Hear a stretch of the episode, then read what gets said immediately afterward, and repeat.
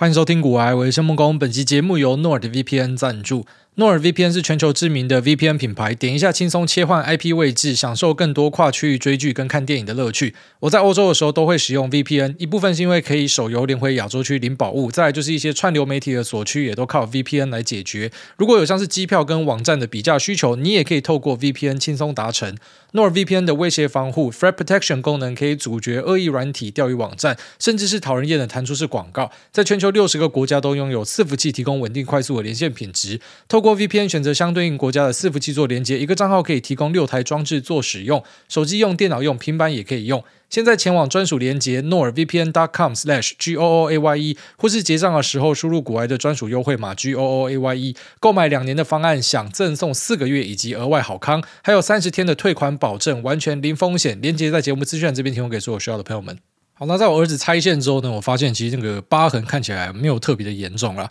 所以就非常认真的去抹除疤药膏，希望呃这个疤痕桌面不要存在。但最后面跟老婆其实也想开了，就觉得说啊，男生有一点疤痕好像也没有什么问题啊，蛮帅的之类的，就是试着安慰自己啊，但还是会呃认真的去抹一些除疤的东西。然后去拆线的时候还蛮特别的，就本来以为说可能要付大概两三百欧元吧，就这边你基本上看一次医生，你假设没有一些啊、呃、健保的话，或者一些私人的保险，你就会是这样的一个价格。那只是没有想到他最后面是。一毛都没收，然后因为他看到是小朋友，然后他就直接让你插队之外，他还不跟你收钱。所以就觉得非常的感动啊！其实像这样对小朋友的一些友善跟优惠呢，我觉得在欧洲国家还蛮常见的。像是你在机场在排队的时候，他们也是看到你有小朋友，他也不会刻意问说啊你是几岁为什么，反正就是小朋友就是先啦。然后或者说可能在医院的时候，很常还是看到这种小朋友可以插队哦，这个是一个我觉得还蛮特别而且也蛮好的一件事情，就是整体对小朋友是比较友善的啦。但其实好像也是救不回生育率啊，所以并不是说什么对小朋友很友善的地方呢，那这个生育率就比较好，可能是。呃，整体文化的一个进程吧。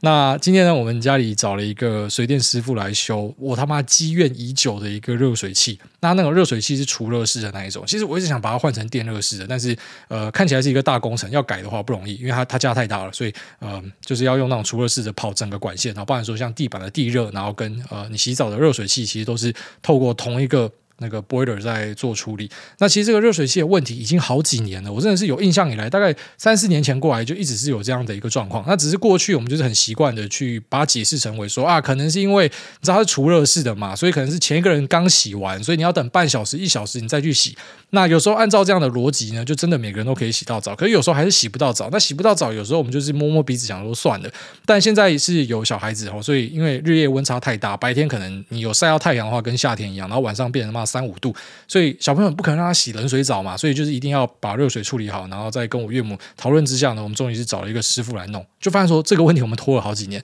那其实最后面仔细的一看，会发现我们家中的很多事情也都是拖了好几年。因为这边的人，我发现说他们比较习惯生活中的一些不完美，因为他知道说你要找人来就是会很麻烦，或是会很贵，然后或是呃可能来了又修不好，你就是自己呃找罪受而已。像我自己看我一些朋友，他呃可能移民去美国的，或者在美国玩的，也很常看到这样子，就他们情愿 DIY，啊不一定是。说这个钱他花不起，就是发现说啊，干脆我在家里熟悉一点那种水电的技能哦，所以有些东西我自己修，我不用找你来，找你来又要付你钱，然后可能你又不一定修得好，我觉得就会变成这样的一个状态了。那因为我们可能是长时间生活在一个非常方便、呃便利而且又便宜的地方，所以我们会觉得说，哎，奇怪了，不就是有问题就找人家来处理就好？那这边就是让我妈要处理不处理的。那终于因为我儿子要洗澡嘛，所以就啊，刚想说赶快叫师傅来看，然后看一看发现说，哦，不是 boiler 的问题啊，是因为管线里面有太多的呃沉积物跟可能一些那种钙质的东西吧。就他们的水是比较硬一点呐，所以像我每次煮泡面的时候都觉得蛮恶烂的。那个水你拿去滚一滚，就上面会浮一层那种半透明的东西，真的看起来嘛挺恶烂的。但我还是就直接这样吃啊。我想说，反正就是训练自己的抵抗力。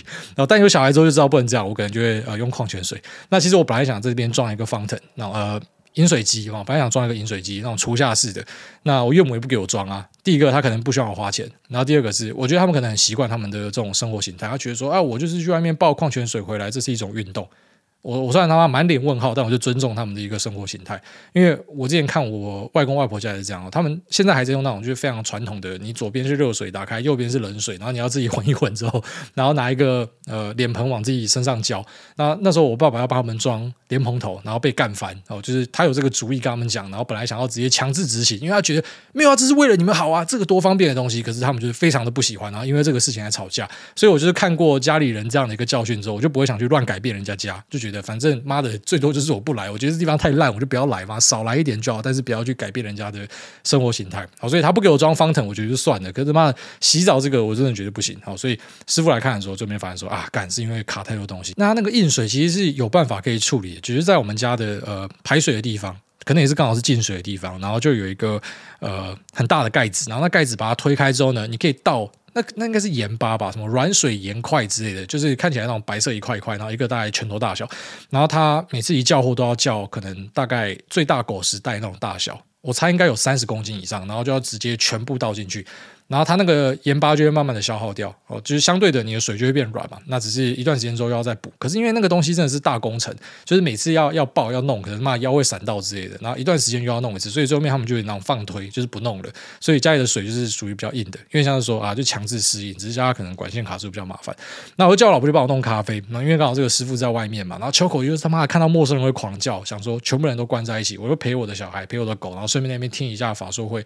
那家宝弄咖啡，他跟我讲说他不会用 Nespresso。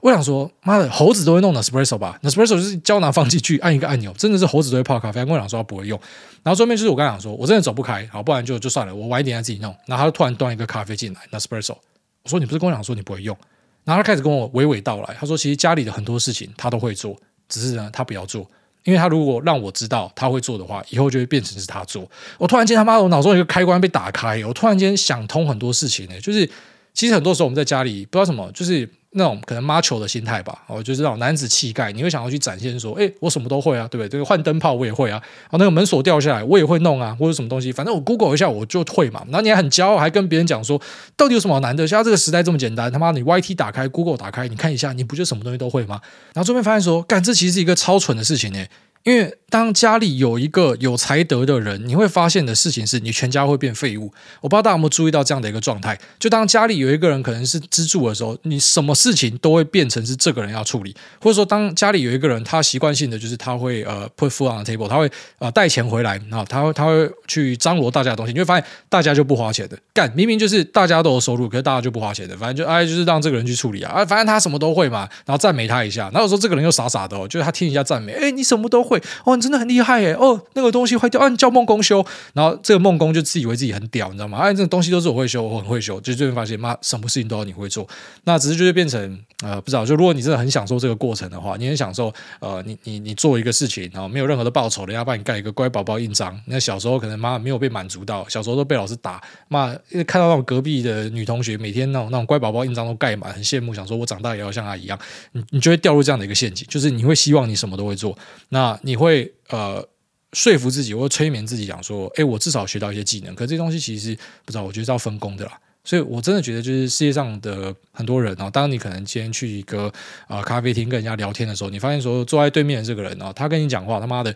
好像就是说他的人生过得很顺利或什么的。其实一定代表就是这个人他生命中有很多人在帮助他。我们讲帮助他，不一定是针对他事业的直接的帮助哦，有可能就是说他家里有人在帮忙他做一些事情。或是有一些成本其实是由别人吸收掉的，因为你会发现说，当你是家里的支柱，就什么东西都要你做的时候，你真的比较难把很多东西都可能全面的顾好，或是你真的可以全面的顾好，但是你会非常的累。所以我把这个课题分享给大家，因为从现在开始呢，我觉得我就会用他的药来治他。哦，就是我就是开始什么东西都说我不会，妈的，反正就是大家都不会啊，我们看怎么样，两手一摊嘛。其实有时候就比如说谁先觉得。这个家脏，他就去清扫这个家，就这样，就是谁比较会忍耐而已。那虽然这个好像是一个很消极、很被动的心态，可是我不知道怎么，我觉得他有必要被采入到我的呃，就是人生的一个执行的方针里面，因为我太常会有那一种。就是可能今天天塌下来，然后我就要站出来去当把天扛住的人。我会把别人的问题变自己的问题，会公亲变事主，有时候会过度热心。那甚至呢，你去热心帮别人，你还会在意你的评价是怎么样？奇怪，干我在帮你做事情，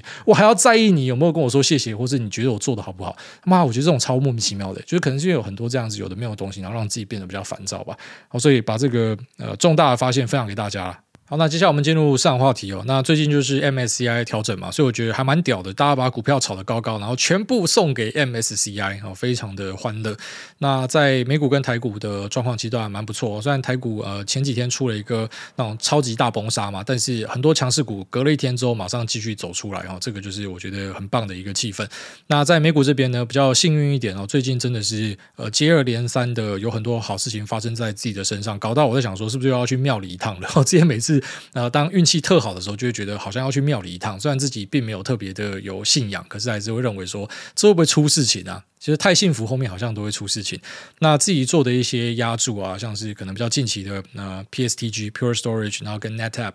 然后那还有像呃昨天前天的戴尔，然后就直接都射出去。那这个是有点超出自己的想象了，就是我知道它可能实现的剧本就是我要的剧本，但是我真的没有想到这么快，好，所以它就是有一些那种意外的发展在里面。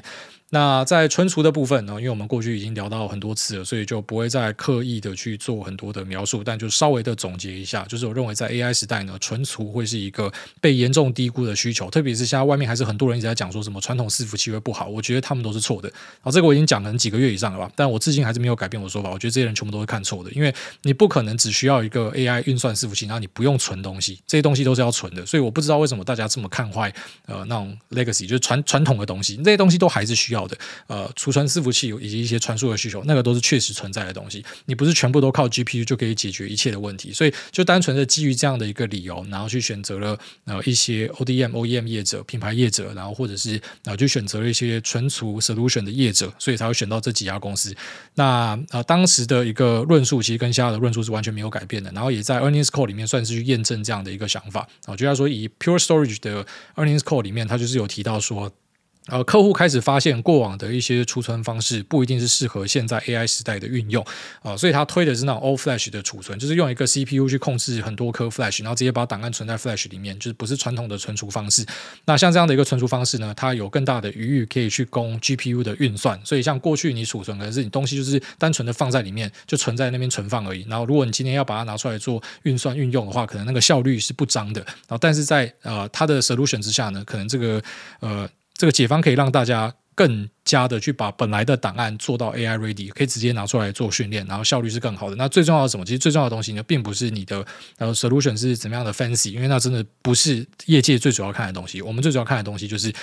第一个价格一定要够有竞争力啊，就是如果你的东西并不是真的是大家一定需要的，就像说像辉达的 GPU 非常贵，你一定需要，你还是得买，所以价格呢，它好像变成是一个次要的问题，很贵，可是你就是必须要买，而且也是买更多省更多哦，就像老黄讲的一样。那第二个呢，就是它是不是符合现在世界上的一些趋势？所以即便像我们自己是很看没有 ESG，就是我觉得 ESG 真的是一个呃有点唬烂的强盗议题哦，就是它它其实是一个怎么讲？你有钱的企业，你自然可以搞 ESG 啊，所以这是故意把一些进入门槛弄高，然后甚至是。我觉得，呃，有一些小阴谋在背后啊。虽然我可能想太多，但我就会觉得，举例来说，你有钱之后，你真的会开始注意环保嘛？你开始会注意说，你不希望你的呃家里附近有一些可能工厂或什么的吧？所以，这其实本来就世界有这样的一个趋势，只是现在就是强制去把那个 bar 拉到很高。那因为这个 bar 拉高，它其实是可以去降低一些可能新进的竞争对手他挑战的一个呃可能性。也就是说，因为他假设一样要跟你做这个呃某种机壳的生产好了，然后你已经是一个大厂，干你有超多钱可以搞这样子的东西啊，可是他根本没有，他他只能够用可能比较不环保的方式去成长、去长大，但是他家连长大的机会都没有，所以他会抹杀掉一些竞争，然后再来就是呃他可能会去耗掉一些，就是我认为。怎么讲？就有些先进国家，当然你推这个东西很好，只是当你玩到走火入魔的时候，其实你的成本会高非常多，所以最后面也是转嫁到消费者身上，就是你买什么东西都会变贵。那这反而是，就来说，如果我是中国的领导人的话，我会大力的支持 ESG 这个概念，最好是你们欧美的国家玩 ESG 玩到疯掉，然后你们那边互相检讨，然后把这个成本拉到超高，干这个我最高兴。就这个其实是一个很很奇怪的事情。好，但反正总之就是说，我们不喜欢它，我们感觉上觉得这东西怪怪的，可是实际上呢，还是要尊重它，因为市场里面的一些事情呢，就是它不是。你想要怎么样就怎么样，所以我们知道说，就是有些企业它是非常看重 ESG 的，所以呃，像这样的一个存储方式，它可能也是蛮符合 ESG 的一个要求，所以就是说在正确的道路上，外加成本是 OK 的，就会变成是有一些企业愿意去采用的一个选择，但它还不是一个主流的可能最大的 solution。那我们就来看看它有没有成长的机会啊。只是像一般这种成长股，我自己的做法会比较偏向，我还是会看形态啊，也就是说，呃，不是单纯的用基本面去看它，当今天可能技术面转差，或是有一些头做出来跌。破的时候呢，可能就是我会想要出场的地方。那呃，像这样的成长股，其实在过去的两三年哦，有有曾经玩过蛮多的，因为那时候是成长股之乱哦，市场上大家都在用成长股。那现在好像说再一次又回到那样的一个状态，那只是因为每一次经历过同样的东西，你会越来越有经验了，所以会知道要在后面要怎么样的去做处理。好，所以呃，这个存储的东西喷上去，我觉得都在自己的假设跟预期范围之内，所以也不是真的认为有很多的 surprise。那 NAND 的表现最近也是非常好，然后一些 NAND Flash 厂其实也是有有很棒的表现。那我觉得这都是符合就是本来去猜想说这个 AI 时代大家低估了存储需求这件事情啊，有可能都是在慢慢的市场会去注意到并去反映这样的一个说法吧。那接下来我们来看一下戴尔电脑的财报。那这份财报其实我觉得开得很漂亮，Guidance 也是非常的漂亮。那算是印证了过去自己的几个想法。那首先第一个想法就是我认为戴尔电脑的估值是被低估的，因为它目前 trade 的 P ratio 大概是在 Forward 十几倍左右。那相较于其他一些同业，台湾的同业可能大概二十几。三十几倍啊，然后在美国的同业大概三四十倍以上，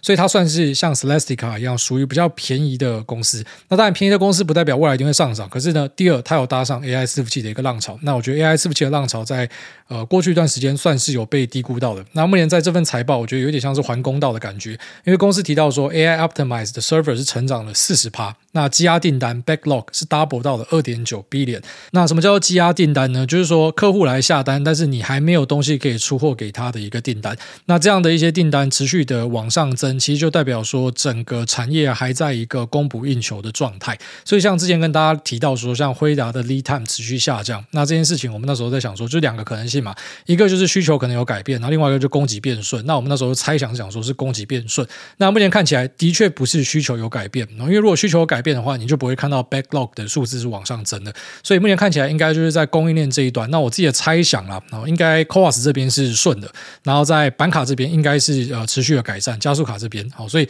目前应该我认为瓶颈会开始从这个可能本来在 CoWoS 这边，然后拉到会在呃加速卡跟 HBM 这边啊。那只是呢，加速卡这边看起来也是变顺了，所以才会看到它的 lead time 是下降的。那它有这么高的一个 backlog，其实代表说只要等到 GPU 的供货变顺的话。那这些东西都可以直接转成它的营收跟获利，好，所以这在后面就会看到一个很不错的成绩。我认为会在接下来的一两季就直接开出来给大家看。那所以用它现在的预估一个呃 EPS 的数字去乘的话，大概就是还是一个十几倍的股票。那相较于其他同业可能二十几、三十甚至是四十倍的话，它其实真的不是算是一个贵的公司啊。然后外加它在二零二五年左右，呃，可以期待 AI PC 会有卓越的贡献。所以保底来看，我觉得 ISG 部门在接下来的成长应该会非常的漂亮。然后一路等到二零二的下半年开始，那 CSG 的部门应该也可以为大家带来一个很不错的成绩哦。所以呃，不管是 AI server 跟 AI PC，戴尔都算是把自己摆在一个很不错的位置。那我觉得在接下来应该呃可以注意到很好的一个表现，特别是 PC 也准备进到一个新的换机潮哦。虽然呃目前推测 Windows 十二应该是不会出来，但是呢 Windows 结合 AI 的一个新的更新，应该也是可以触发一些消费者去换机啊。那外加可能过去二零二零、二零二一的一个换机也是差不多会落在现在这个位置，所以我认为说在接下来。的啊，下半年到明年的上半年，应该可以注意到 PC 市场有很不错的表现。那也呼应到我们上一集有提到板卡啊，其实当 PC 市场开始变好，笔电开始卖的时候，也可以注意一些啊板卡厂、笔电厂，其实那都是呃在未来是有可能有发挥的一个地方。那这边稍微补充一下冷知识啊，因为刚刚前面有聊到板卡嘛，所以可能很多人看到现在的加密货币往天上喷，想说，哎，这个是板卡的受惠哦。之前那个谁谁谁的矿场不是他妈拉了一堆显示卡吗？或者是什么东西用 CPU 啊之类的啊？其实现在都不会是用 CPU 跟 GPU 在挖，然后最主流的都直接。用 ASIC 就直接用那种专业的矿机在做了，所以目前看到的这种加密货币的狂潮，其实跟板卡的关系不是太大哦。所以这一次的加密货币压起来，我们比较不能够直接去联想到说，呃，这些所谓的显示卡厂哦，它可能会有一些额外的冲刺的机会哦，应该是不会有这样子的一个状况。所以像这些卡厂，我觉得它就是要跟着 PC 的复苏一起上去，会是一个比较合理那而且比较正确的一个期待。那这样的一个时间点呢，我觉得可能会落在一些消费展之后，所以。在差不多下半年开始，应该就是一个可以注意的一个新题材哦。所以最近我其实也在做很多思考上的一个收敛啊，因为呃。这半年来真的蛮幸运的，应该都是一年来都蛮幸运的。基本上看好什么东西，好像马上那个东西就直接喷走啊，这个是很意外的地方。所以像存储的东西喷走嘛，然后呃，像这个 AI 的压注也喷走。当然，我们就要马上去思考说，那到底下一步在哪？哦，可能我们不会去预设高点，但是啊、你总是可能有些用形态出的啊，有些可能说，哎，估值达到要出的，你就要准备找下一个东西吧。然后下一个东西，我就会觉得说，那、应该是要提早已经可以去思考看看了，因为过去可能自己压了一些啊、像边缘运算啊，像存储啊，他们就已经。提早我在反应的，虽然我相信它不是一个短线的故事，然后可能可以走很久，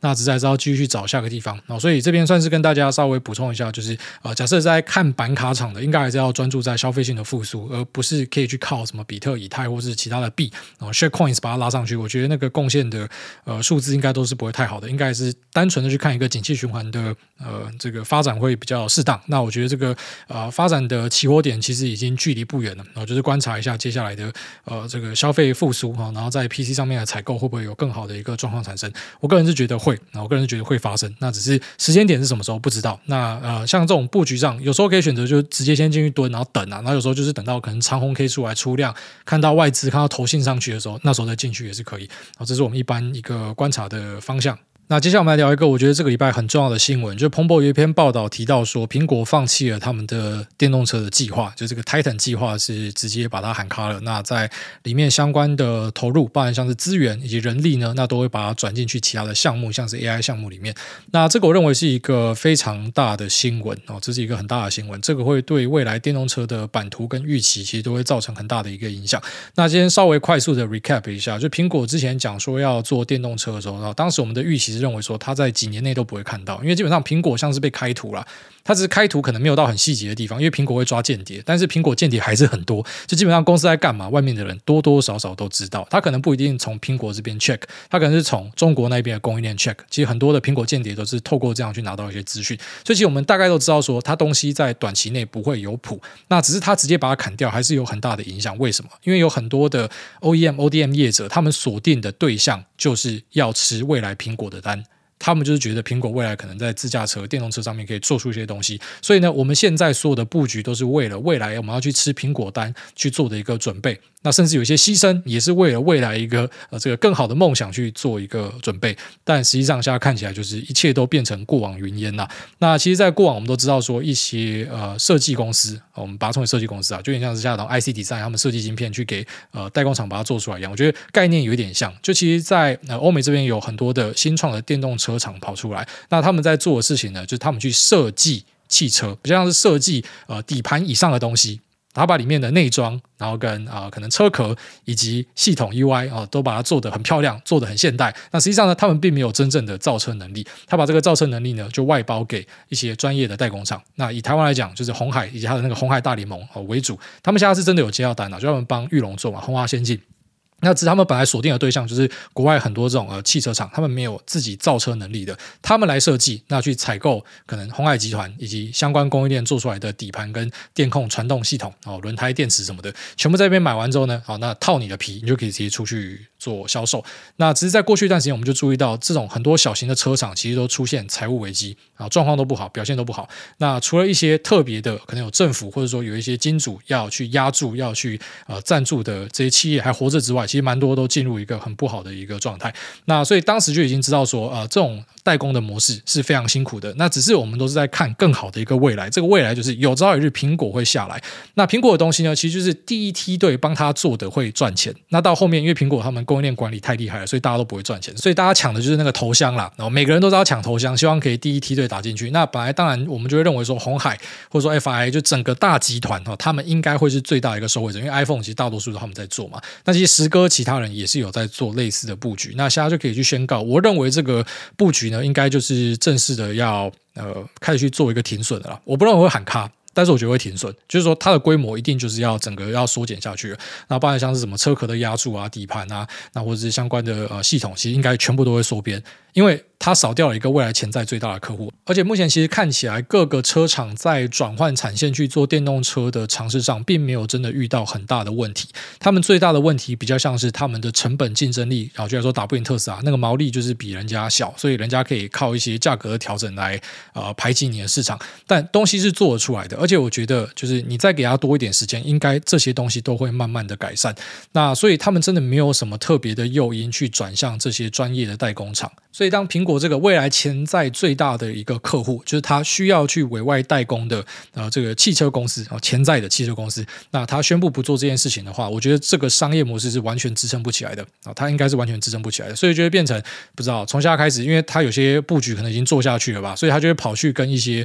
呃厂商做竞争，就这些 O D M 业者可能本来是做手机、做笔电的，干他们跑去跟一些 IDM 业者去做竞争，我觉得这是在后面会看到的一个状况啦，因为变成就是产能过剩，本来规划。要做这件事情的，那现在没有办法做下去，所以就比谁停损停得比较快而已。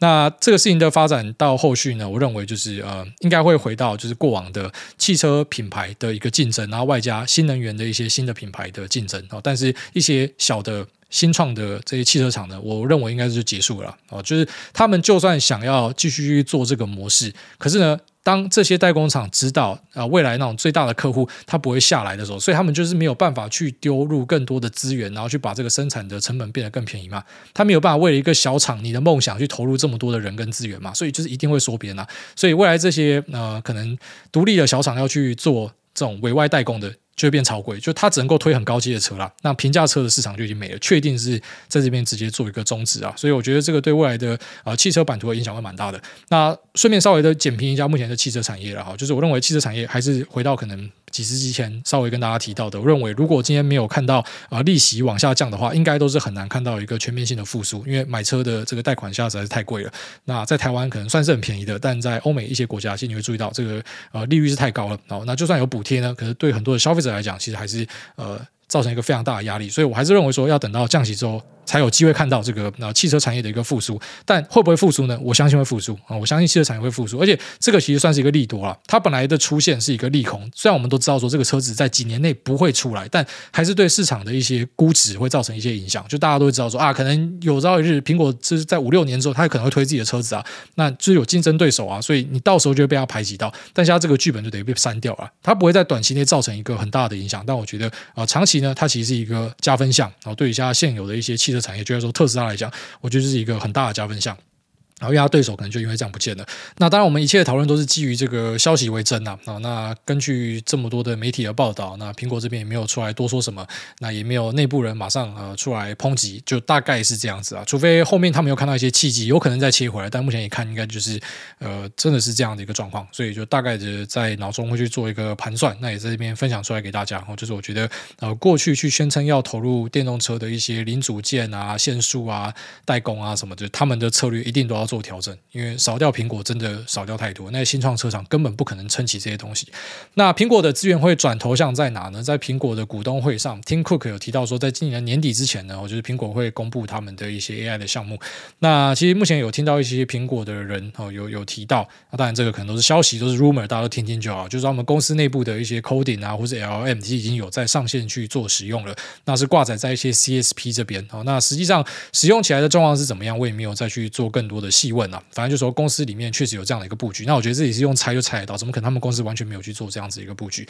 那只是放出来给大家去做使用的时候，东西是不是好的？这个就是一个很重要的议题啊。那如果苹果真的正式的转向 AI 的话，首先我们要知道一件事情，就是苹果目前在 AI 伺服器的拉货真的是很少。那这个已经可以算是很确定的事情。为什么？因为辉达这边他们对客户的滴滴做的非常的严格，所以如果苹果真的有偷拉 GPU，就大家会知道。所以代表他们其实没有在呃额外的去做很多 GPU 的拉货，应该说之前可能去针对一些他们既有的 AI 功能，就是有一些存量，但是它并没有大拉哦，所以重点就是看它后面会不会有大拉的一个出现。那它的大拉货呢，也可能这个订单会藏起来，就是说它不一定会直接去对辉达买，因为我们知道说，像在中东这边哦，就在说有一个 G 四二，有一个 Omniva，然后在呃美国这边有一个 CoreWeave 哦，就是这些公司呢，其实他们也都拉了很多的 GPU 走。那这些公司也有可能是未来潜在，就是苹果可能会直接向他们采购的一个对象，但我觉得应该是不会走租赁的方式，应该会是直接买断，因为苹果他们对于隐私的要求非常多。虽然这个很多人说我们双标杀小，但我们先不去讨论这个背后的一些道德问题或啥小，就是他至少对外展现，就是他非常重视每个用户的隐私，他可以让你选择说，哎，这个东西你要不要上传？这个东西你要不要同意或什么的？所以，既然他非常重视这件事情，他是不太可能会去把呃这些拿来训练用的资料放在第三方那。哦，就是我认为苹果一定会搞 in house。那既然他一定要搞 in house 的话，就是。要么就是透过可能刚刚前面讲的这些业者，他们除了租赁之外，额外搞一个类似 buy and sell，他把东西买来之后，然后这个东西呃我卖给你，然后他只是我帮你营运或什么的。那要么呢，就是可能苹果就要直接找惠达买。但无论是走哪一条路，我觉得这个是藏不住的。就是他如果真的要大力推呃未来的 AI 的话呢，那他是一定会在供应链上被大家看到的。那等到被大家看到，假设我这边有呃一些迹象，或是我了解到一些事情的话，再来跟大家分享一下。好，但目前就是先做观察啦。就是你知道他要往这个方向切，那大家都很期待，到底是奖落谁家？因为苹果真的要做这件事情的话，它手机的用户啊是非常多的。那它的呃 MacBook Pro 呢，也是有很多的这个。就是突破，然后以及它家的 Vision Pro，其实这些东西都是大量的未来 AI 可能会用在上面的一个载体，所以它真的要拉货的时候，它拉货的量一定是非常惊人的。那这也是我非常期待的地方，就是之后搞不好供应链就是可以再做一波瓶盖股，然后到底谁会是瓶盖股？那初步的猜想，我我不知道，我觉得嗯。像刚刚前面提到，直接找辉达拉货这个，我我会猜几率大一点吧。几率应该稍微大一点。那去透过第三方，可能是可能 G 四 Omniva 或是呃，CoreWave 这个，我觉得几率是比较小一点哦，因为就是还是公司要去顾它的隐私的部分，所以这应该是呃几率比较小的一个选项，应该说选择直接拉货。那我们就看一下这个苹果的拉货会不会产生一些额外的驱动力啊？特别是在现在我们都知道说，其实 AI 的一个这个 lead time 呢是持续的在下降，那会不会就是大家担心的？供过于求的剧本很快就会发生，但如果有一个新的 player 进来，他又要拉一堆 GPU 的话，那这样的剧本我觉得就不会产生了。好，所以这个是接下来非常值得去关注的一个项目。好，那这节目先到这边，我们接下来进入 Q 的部分。第一位竹科新手爸爸可以拍照吗？小弟最近要去意大利旅游，如果在罗马街头有幸遇到竹伟，可以跟竹伟拍照吗？爱您，当然可以啊，爱您。下面一位。远离爱抱怨的人，投资悟出人生道理。当你在嫉妒为什么挨大跟我一样是肥宅时，他能够靠投资赚大钱，就像你在嫉妒别人那么废，为什么可以当你的主管？有本事就复制他的模式，一昧的嫉妒抱怨，挨大还是继续赚，你主管依然是你的主管，而且这些人都不会设停损点，买进后不断的下跌赔钱，还在期待会 V 转大反弹，整天抱怨公司，还在期待老板会开天眼给你升迁加薪，醒醒吧！抱怨不会让你的人生出现转机，只会依旧像坨屎，共勉。之不是啊，你说嫉妒主管就算了，但是应该没有人会嫉妒我了。那我觉得怎么讲？就我在节目已经算是分享的很彻底了。然后像我家人在国外嘛，或者我过去好几次也在国外嘛，在什么马来西亚，在。呃，可能冰岛啊，或在什么地方，其实我都继续工作啊。其实我都是在继续工作，就是我不会因为说什么我今天跑到哪个地方，然后我就不工作，我就去放松啊。也不是说什么我真的是啊牺牲很多事情才怎么样，blah blah blah。应该说，我本身就是非常喜欢工作的人，我是喜欢工作大于放假的人。就是我也很讨厌啊什么廉价或什么的吧，这大家应该都都明白。所以应该不会有人想要嫉妒我吧？就是你真的想要我这种生活的话，你可以试看看啊。只是大多数人应该是扛不住。那我也不是很骄傲说我这种生活形态很好，或是我努力很多什么。就是我刚好生来就是喜欢这种生活形态了。那其实我已经试着要去低调很多事情了，像可能网络上一些吵架的地方，一些有流量的地方，就你会注意到很多人都会去跨道一下嘛，去留言一下嘛，去吵一下或者发个文，我都尽量避开。那或是可能像现呃，大家终于非常喜欢辉达嘛，整天都在贴可能他的财报的数字怎么骂，老子就是不贴。以前我会贴，我现在就不贴，就我会去避开一些热点啊。其实我是非常希望躲起来的人啊，那但是很意外的，可能就还是。这个节目有人听啊，然后大家知道是谁这样子，只是这其实不是我要的形式。我我也希望自己，呃，假设可以去调一下那个红的程度的话，往下降一半，应该是最好的一个状态。我会觉得是这样子啊，所以应该说每个人他都承担了他的压力，所以这位朋友讲的是对的啊，只是我不觉得呃有人会羡慕我了，应该没有人羡慕我。下面一位。明年想去摩洛哥，刚从挪威回来，大推荐。哎大你好，我们刚从挪威旅行回来，当初也是因为想去一个没有车声、人声很安静、人与人距离很远的地方，就挑了冬天下雪的奥斯陆待了一周，每天舒服的睡到饱后再去美术馆走走，在奥斯陆几乎所有的事情都可以自助解决，太棒了！听到主委分享罗马的按喇叭频率，会建议有路怒症的人避免去罗马旅行吗？呃，我觉得就算你有路怒症，你应该在那边也生气不起来，因为你根本听不懂人家讲什么。所以就鸡同鸭讲啊！你如果听到人家讲说什么干你娘，你还可以生气吧？但是你听人家啊这啥的的巴巴的的东东哩的巴巴嘞贝什么，你根本听不懂嘛。所以你只会很无言而已。那他们确实是一个嗯，开车非常激进的一个地方。所以我会觉得呃，要么就是你不是那种可能开车会过敏的人，就是像我这样子，你开车你听到人家喇叭，你马上就会回头看，哎，干嘛了？干嘛了？我老婆就是有时候人家爱他老爸，他不一定知道，你知道吗？就是其实我后来发现，大多数人好像是这样子。像我们这种过敏的，就是会有路怒症，其实因为你对所有东西都很敏感，你开车的时候你神经是紧绷的，所以你会可能开到很生气。那我觉得，如果你有路怒症的话，你这边你高几率会很生气。你可以先试看看，就是你到这边，然后先不要开车，你去路上走一走，你就会知道我在讲什么，然后你再考虑你要不要开车，真的是这样。下面一位中华加油，小谢身高应该至少一七六啦。梦工大大你好，林口苗栗意大利西班牙冰岛这些常常在节目中听到的地名，何时要出一个梦工 U 台湾的节目？那介绍台湾中东南部呢？那另外可否推荐在苗栗可以玩一整天的方式？不然每次等路过经过的时候总是错过。呃。节目 不是啊，没有办法去录一个旅游节目了，因为我是不太会做评价的人啊。就是我我只在可能工作上去评价一些公司，我可以评价。可是啊、呃，今天要去评价一个吃的，我就只会讲说很好吃啊。就是我想不出一些华丽的词藻。就如果我今天真的开一个美食节目，就是诶这个好吃，这个不好吃，要七分、六分、十分，就我只能够这样子。那旅行的话也是一样的道理，就是我基本上不太喜欢去人多的地方，所以一些热门的景点反而是我想要避开的地方，就是我不会想去任何热门的地方。那对，所以开这个节目应该不知道没有人要看吧？或许有朝一日，假设我真的股票聊到不想聊，或者我不想做股票，我就再试看看转换轨道吧，就有有可能这样考虑，但目前不会想要去开一个额外的支线任务。那再来讲说苗栗可以玩一整天的方式，然后应该讲说心态的问题啊，就苗栗是一个。好山好水，可是真的是好无聊的地方，所以要玩一整天比较困难哦。除非你可以享受那种比较安静，然后比较呃无聊的气氛。那像我是还蛮可以的，所以像以前我可以在那种河滨公园直接坐一整天之类的，然后或者跑去半天聊好望角，那也可以待个好几个小时，然后去什么啊诗潭仙山，然后吃个仙草。虽然现在吃仙草超多人呐，啊，那可能要避开假日啊，那可能吃完东西就跑去那个仙山上面的庙，然后坐一整天。就是苗栗人的生活形态是长这个样子啊。那如果你想要很紧凑的呃一个小时玩什么，另外一个小时玩什么，我觉得在苗栗你会比较失望一点。哦，可能不知道，就是如果你是喜欢比较呃城市一点的，其实要往头份啊，大家都以为说，哎，苗栗市应该是苗栗最繁荣的地方，不是？苗栗最繁荣的地方，其实在竹南跟头份。那我觉得主要是在呃那个地方才有可能很多大家会喜欢想要吃或者好玩的东西，然后到苗栗这边可能就会比较无聊一点。好，下面一位给无法收听的人答案：社畜想生存，请教癌大，主管爱整人，爱看监视器，擅长 PUA，在不离职的前提之下如何应对？嗯。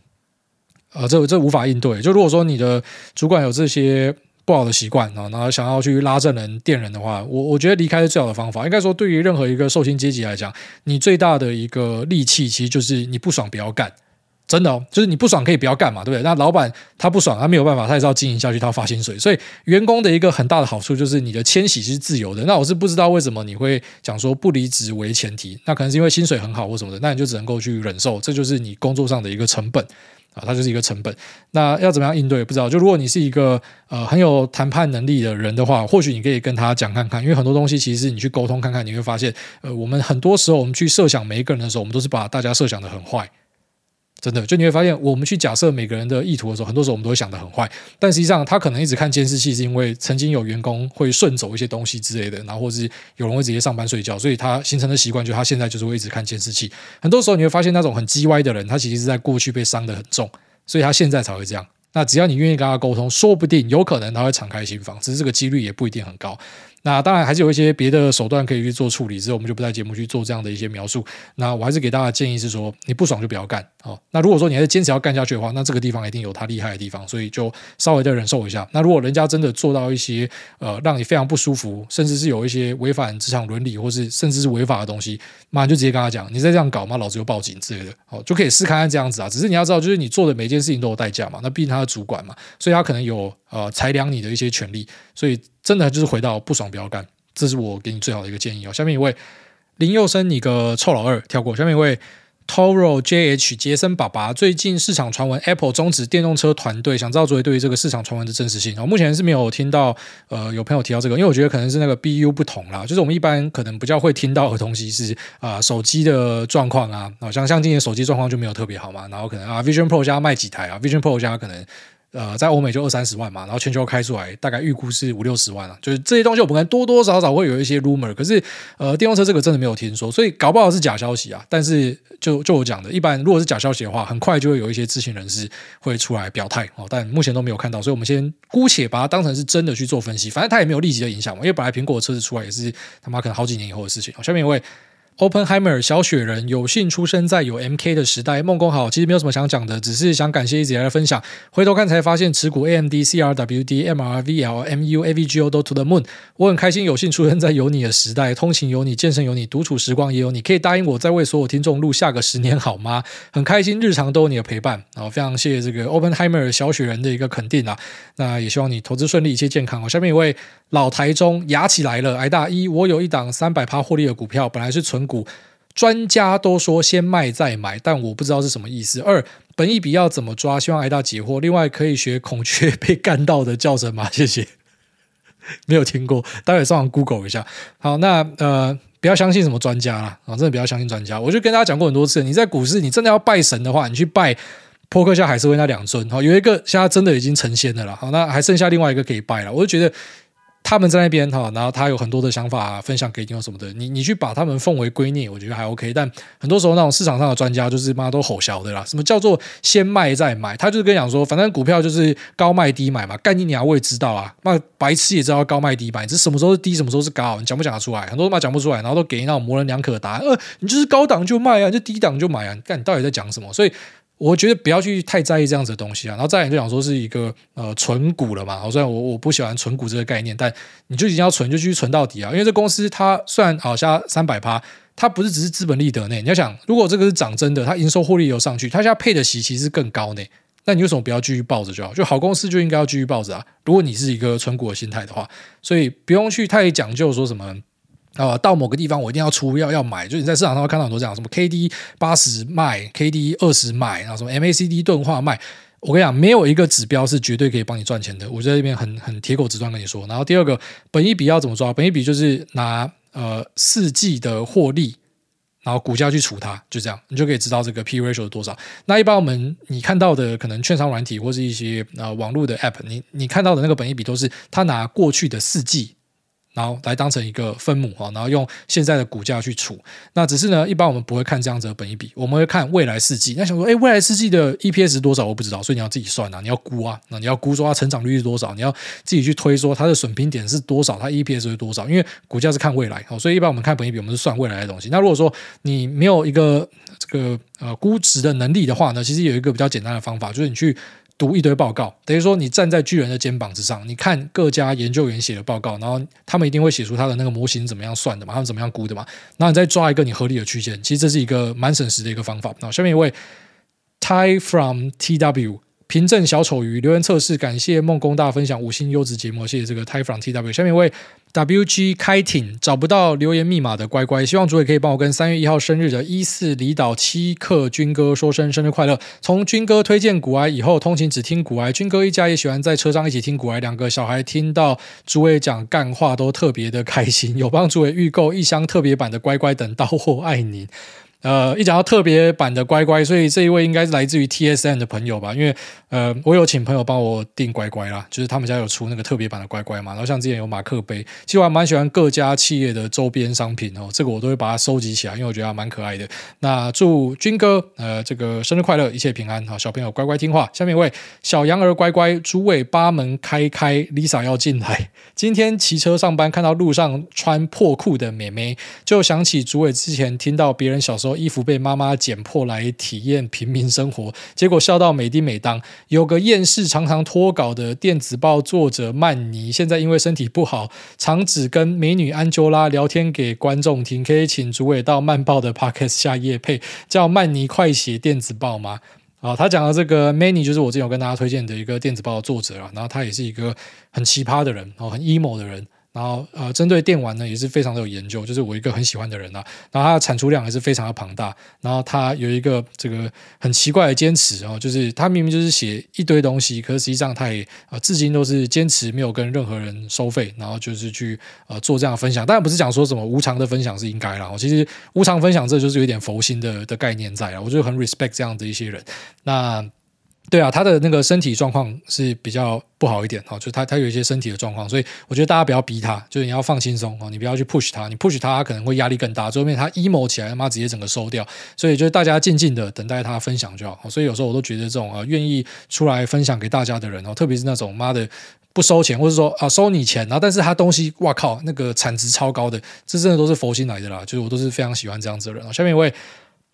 H A P I H A P I H A P I C A T。草莓季后要换工作，诸位我爱你。下礼拜是我生日，可以念我吗？拜托，想问你对打工度假的想法是什么？可能餐饮或是雪场、农场等。想趁年轻短期体验人生。目前正职工作虽然不错，算自由，也怕辞职回来不知道找不找到更好的，但也不能随便请长假。上集提到 Lisa 容易吃醋，想问有没有被老婆检查手机会觉得那是隐私或是不开心吗？手机都带身上洗澡、上厕所，是不是心里有鬼啊？求解。嗯。